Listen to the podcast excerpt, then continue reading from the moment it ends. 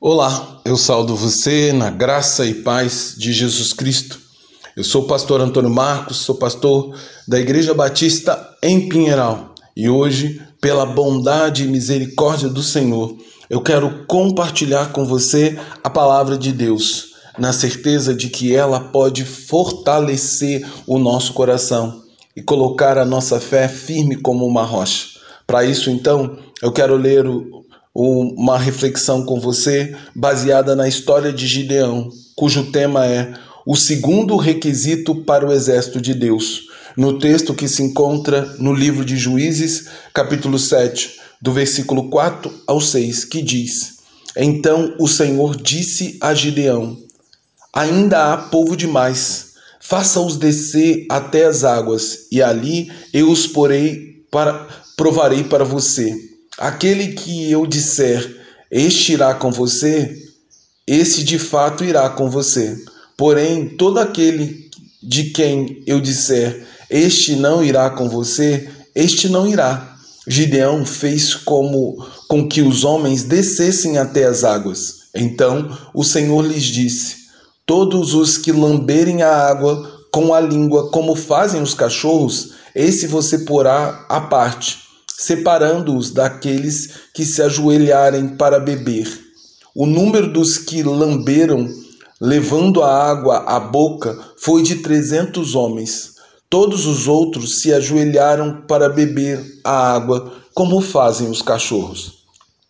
Depois que os covardes e medrosos retornaram para casa, para suas casas, na primeira prova do alistamento militar de Israel, o Senhor novamente testaria tanto a fé do exército como a obediência de seu comandante.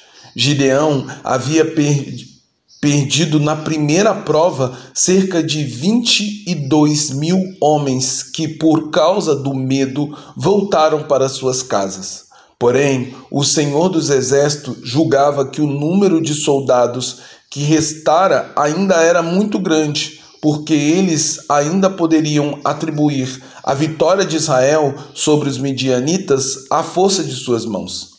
Então o Senhor falou a Gideão, lembrando-o uma das regras fundamentais do seu relacionamento para com Deus, que consistia basicamente no fato de Deus mandar e Gideão obedecer tudo aquilo que o Senhor falasse num puro ato de fé acompanhado de submissão obediente, de quem era um servo fiel do Senhor. Gideão concordou com as regras que fundamentavam o seu relacionamento com Deus. Agora ele deveria fazer o restante dos homens descer até a margem do ribeiro, e o Senhor faria uma segunda e estranha prova com os soldados de Israel. Eles seriam divididos em dois grupos. Aqueles que lambessem a água, como fazem os cachorros, seriam mandados para casa, enquanto aqueles que se ajoelhassem para beber, estes seriam os escolhidos pelo Senhor para lutar ao lado de Gideão. O número daqueles que se ajoelharam para beber a água, levando-a à boca, foi de apenas trezentos homens, para a surpresa total de Gideão. No entanto, antes que o filho de Joás dissesse qualquer palavra ao Senhor, este falou a Gideão que com aqueles trezentos homens os livraria e traria e entregaria os midianitas em suas mãos. Assim, Gideão creu e obedeceu ao Senhor e mandou que os outros homens fossem para casa, embora eles estivessem prontos para lutar em favor de Israel.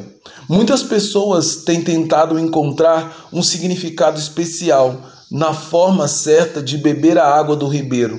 A verdade é que essa história mostra a forma pela qual Deus escolheu seus eleitos, pela sua graça e misericórdia, sem que estes tenham uma característica singular que os, de, os destaque dos demais. O critério para a escolha reside apenas na soberania de Deus, que faz tudo como lhe apraz, segundo a sua santa vontade. Embora na história de Gideão faça um certo sentido associar a escolha daqueles 300 soldados também a prontidão e vigilância com que eles bebiam a água, de forma que eles jamais seriam pegos de surpresas ou despreparados por inimigo. No entanto, o destaque está realmente na soberania de Deus. Contudo, o fator mais importante nesse relato é aquele que aponta para o poder do Senhor, que com apenas 300 homens poria fim a uma colisão militar de 135 mil homens os quais seriam vencidos por Israel como se fossem um só homem. Isso aconteceu porque o Deus a quem serviam é um Deus que dá vitória a todos aqueles cuja fé está depositada no Senhor, independente de quão grande e numeroso sejam os inimigos que se colocam diante de nós, porque os soldados de Deus caminham pela fé.